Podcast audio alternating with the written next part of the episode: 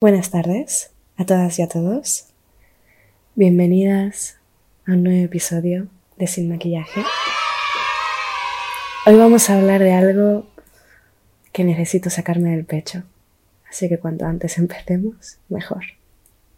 Vamos.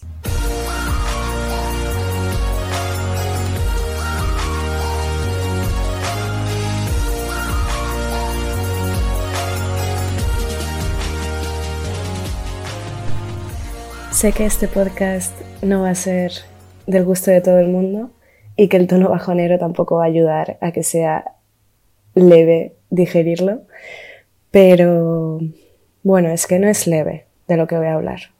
Y de lo que voy a hablar es de cómo volvemos a las relaciones abusivas una y otra vez. De cómo podemos copiar comportamientos que nos han hecho daño y repetirlos en siguientes relaciones con diferentes personas. No estoy hablando solamente de relaciones románticas.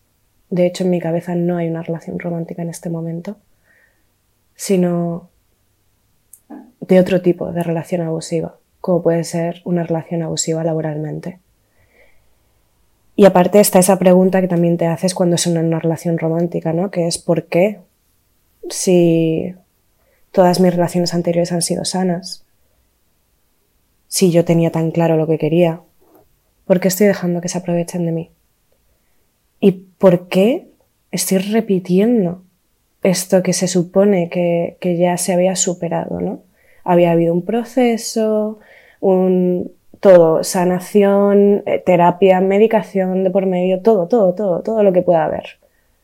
Encontrarte a ti mismo, mm, todo esto y darte cuenta de que en realidad eres muy vulnerable y de que en el momento en el que has tenido esa primera relación no es imposible que te vuelva a ocurrir como yo pensaba.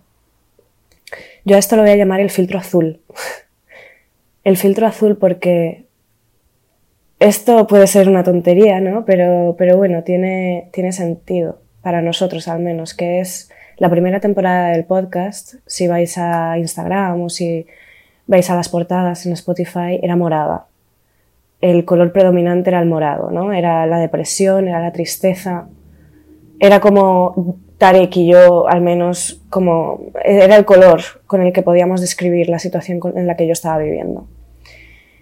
Después de todo el proceso y tal, cambiamos la imagen, empezamos a publicar otras cosas, le dimos sentido de diferente forma a la página y utilizamos el azul, porque el azul es uno de mis colores favoritos del mundo, representa todo aquello que amo y era un color esperanzador, de sanación, de un cambio.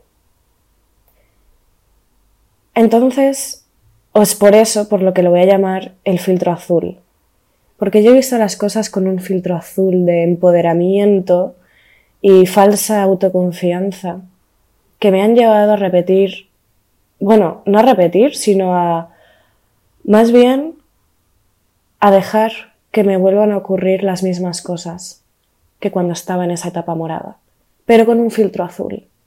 ¿Esto qué significa? Justificándolo todo, creyendo que algo mejor va a venir, que quizá soy yo el problema, que por qué no tengo aguante suficiente o paciencia suficiente si no soy una persona paciente? Que no lo soy, la verdad, y es algo con lo, en, lo que, en lo que quiero trabajar, pero paralelamente a eso, ¿cuán de culpa tengo yo y cuán de culpa tiene el resto cuando algo te pasa dos veces? Y además de una manera tan hiriente, que es cuando tú crees que ya lo tienes todo hecho, que ya lo sabes todo, que ya has pasado por ahí, que ya eres fuerte, que nadie te va a tumbar. Me parece que eso es lo peor que puedes hacer. Decirte a ti mismo que ya todo está bien, que tú ya has aprendido, que ya has pasado. Cerrar el capítulo y seguir para adelante como si nada hubiera pasado. En lugar de, sinceramente, mantener un poquito más la guardia durante un poquito más de tiempo. Porque somos muy frágiles. Y es muy difícil hacernos fuerte. Y es tan, tan fácil volver a caer y volver a dejar que te rompan. Y yo quería saber por qué. Yo necesitaba saber por qué y necesito saber por qué. Y el por qué al final, en todas las investigaciones, en, al final todas llevan a cabo lo mismo, ¿no? Que es la autoestima. Y mi autoestima es muy frágil, mucho más de lo que yo podría haber imaginado nunca. ¿Por qué? Porque en anteriores relaciones yo no sentía celos, no era posesiva, no, no tenía miedos, esas inseguridades no las tenía, tenía otras, como mucho más maduras además. Pero no me dejaba sentir eso. Y entonces, en una muy mala relación, sentí todo. Sentí todo y me di cuenta de que yo no era tan perfecta, ni era tan fuerte, ni tenía la autoestima tan alta.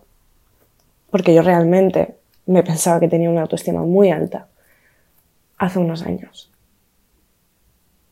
Pero cuando ves que con un golpe seco vuelves a dejar de respirar y ves que no has aprendido lo más importante, que es a defenderte. Joder, es duro, ¿eh? Es duro. ¿Y cómo salir de eso? Volviéndote a hacer fuerte muy poco a poco. Pero no soltando eso, no soltando ese proceso, no soltando esos pensamientos y esas, esas cosas que nos tenemos que decir todos los días para cuando nos miramos al espejo. Entonces de repente Ayer me di cuenta de que hacía mucho tiempo que yo no me miraba a un espejo. En plan, mirarme de verdad. Mirarme en el espejo con ropa, sin ropa. Valorarme. Sentirme mía. De repente era como, como que no me conocía. Como que no sabía quién era. Porque toda esta, toda esta morralla emocional y mental han hecho que disocie mi cuerpo de alguna manera y que me vea en fotos de hace dos años y no sepa quién es, y me vea ahora en el espejo y no sepa quién es, ni quién quiero ser, ni qué forma quiero tener, ni nada de nada. Y es bastante duro darte cuenta de que has disociado de lo más importante de tu vida, que eres tú, por el machaque de otros, y entonces la pregunta es, ¿de quién es la culpa? No, la culpa no es mía por no ser tan fuerte como yo creía, eso lo sé. En el fondo lo sé. Es cierto, también, que ya habían pistas, porque ya habían pasado anteriormente esos comentarios, esas tensiones, esas confrontaciones. Entonces sabes lo que va a pasar y no lo frenas. Y ahí yo sí que creo que tengo la, la responsabilidad, al menos, de que tendría que haber salido antes. Y no llegar a un punto en el que, si no hablo aquí sola en mi sofá, siento que me ahogo. Porque como dice mi terapeuta, yo preservo esa inocencia de creer que todo el mundo es inherentemente bueno, de que todo el mundo es inocente hasta que se demuestre lo contrario y entonces doy mi confianza al 100% a la primera de cambio. Es verdad que de ahí solo se puede bajar y es muy difícil recuperarla. Pero nunca he dado mi confianza poco a poco en pequeños mordiscos. Me he entregado al 100%, laboralmente, románticamente. Y románticamente siento que hay tantas cosas rotas dentro de mí que aún no se pueden recuperar ni se puede construir nada. Y laboralmente veo que esto tan obvio y tan estúpido que es anteponer tu trabajo a tu vida personal y a tu vida en general y dar el 100% y eso lo único que hace es hacerte un poquito más robot, un poquito más apetecible para que te traten como a eso mismo, una máquina sin sentimientos que solamente está ahí para trabajar y para dar y dar y dar. Y que no pide, y si pides con condiciones, Supongo que es difícil por eso. Y no quiero dejar de pensar que el mundo es bueno. pero tampoco es, es, inevitable pensar que, que yo no voy a ser tan, tan buena. Y eso es un poquito una mierda. Supongo que esto es algo en lo que yo quiero trabajar. Porque a mí las relaciones humanas me importan más que nada. Me importan más. Las relaciones humanas es lo que, es lo, es lo que me da gasolina. es lo que me hace feliz. Mi familia, mis amigas, mis amigos, mis romances. Lo disfruto, es intenso, es bonito, es real. Y las relaciones humanas que están manchadas de toxicidad, de abuso, de secretos, de oscuridad, me hacen un daño tremendo. Mucho más de lo que yo pueda quizá observar en el resto. Que quizá eso es mentira y la gente también es tan sensible, no lo sé. O quizá no. Pero una persona sensible te puede dar el 100%. No hace falta que juegues con esa sensibilidad en su contra cuando las cosas a ti te están yendo bien. Y puede que esto no tenga ningún sentido, pero cuando eres una persona narcisista y egocéntrica, te da absolutamente igual todo lo demás. Entonces me imagino que yo lo que quiero decir aquí es que tengáis cuidado. Que cuando pensáis que todo está bien, ok, disfrutadlo. Pero no bajéis del todo la guardia, no dejéis de cuidaros y no dejéis de miraros al espejo.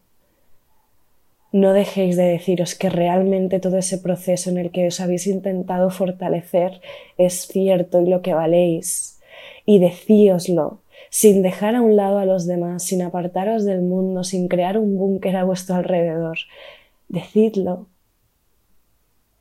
Y, tratad de escucharlo también de la gente a la que queréis y que os quiere. No dejéis vuestro bienestar a un lado y no te pongáis absolutamente nada y menos, menos por dinero o por una falsa creencia de que esta calidad de vida es la mejor que tienes y te quedas ahí parada, enganchada y no cambias por miedo. No. Todos los cambios valen la pena si al final del día vas a llegar a casa, vas a sonreír, vas a relajarte y vas a creer que el mundo es un sitio donde vale la pena vivir. Cualquier otra cosa está mal. Cualquier otra cosa que dejéis que os pase o que dejéis que alguien os haga pensar está mal. Porque el mundo yo creo que al final sí que vale la pena vivir en él. Pero es muy difícil verlo. Si hay gente castigándoos y poniéndoos obstáculos durante todo el camino y es muy difícil verlo. Cuando os hacen pequeñitas, cuando dudan de vuestras habilidades y cuando no os dan lo que merecéis.